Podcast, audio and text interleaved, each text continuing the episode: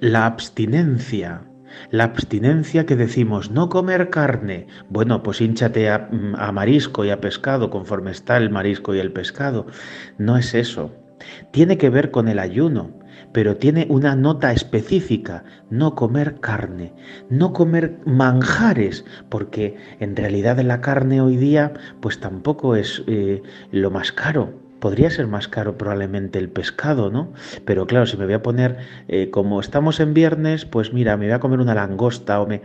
No, tampoco se trata de ser puritanos en todo esto. Ay, no, porque, porque si no, eh, si no comes carne, pero luego pecas por otro lado y luego eres un intransigente y luego haces y dices lo que no debes, tampoco tiene sentido. La abstinencia, renunciar al manjar, renunciar tal vez ese día a comer la carne, pero también renunciar a tantas cosas, televisión, eh, tabaco, Em, dulces. Mm, hay un montón de cosas que en ese momento podemos renunciar, sobre todo medios de comunicación, podemos renunciar hoy al teléfono. ¿Por qué no renunciar un día al teléfono?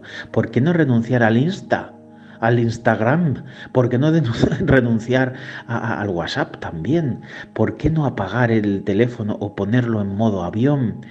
Si te está distrayendo de estudiar, de rezar, de ser santo, de ser bueno, de amar a Dios, todo lo que sea abstenerte de te va a ayudar en tu vida.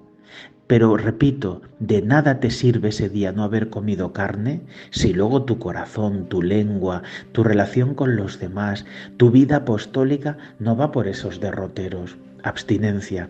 ¿Cuándo pide la Iglesia la abstinencia? Pues mirad, miércoles de ceniza y viernes santo, ayuno y abstinencia. No solo no comer carne, sino privarte también de manjares y recortarte en la comida para pasar hambre, ayuno y abstinencia. Pero luego todos los viernes de cuaresma, también la abstinencia y sobre todo todos los viernes del año. Lo que pasa que durante el año también la iglesia te dice, bueno, no te bloquees, porque si un viernes no puedes eh, no comer carne o no privarte de algún manjar, haz una obra de caridad, visita a un enfermo, acércate a saludar a alguien que hace mucho que no, que no le hablas, llama a un amigo también, acompáñale. Eh, reza el rosario, vete a la Eucaristía ese día, abre tu corazón, haz un rato largo de oración, hazte un retiro. ¿eh? Y eso de algún modo también podría suplir, aunque es todo compatible, ¿no?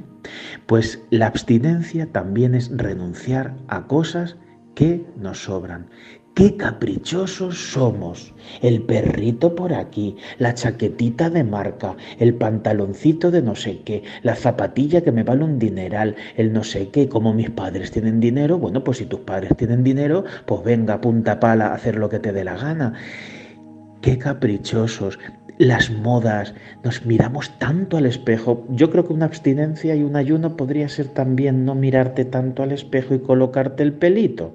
Si estás ya muy guapa y estás ya muy guapo conforme estás, si tu hermosura tiene que nacer del corazón. ¿No os habéis preguntado esto nunca? Abstinencia.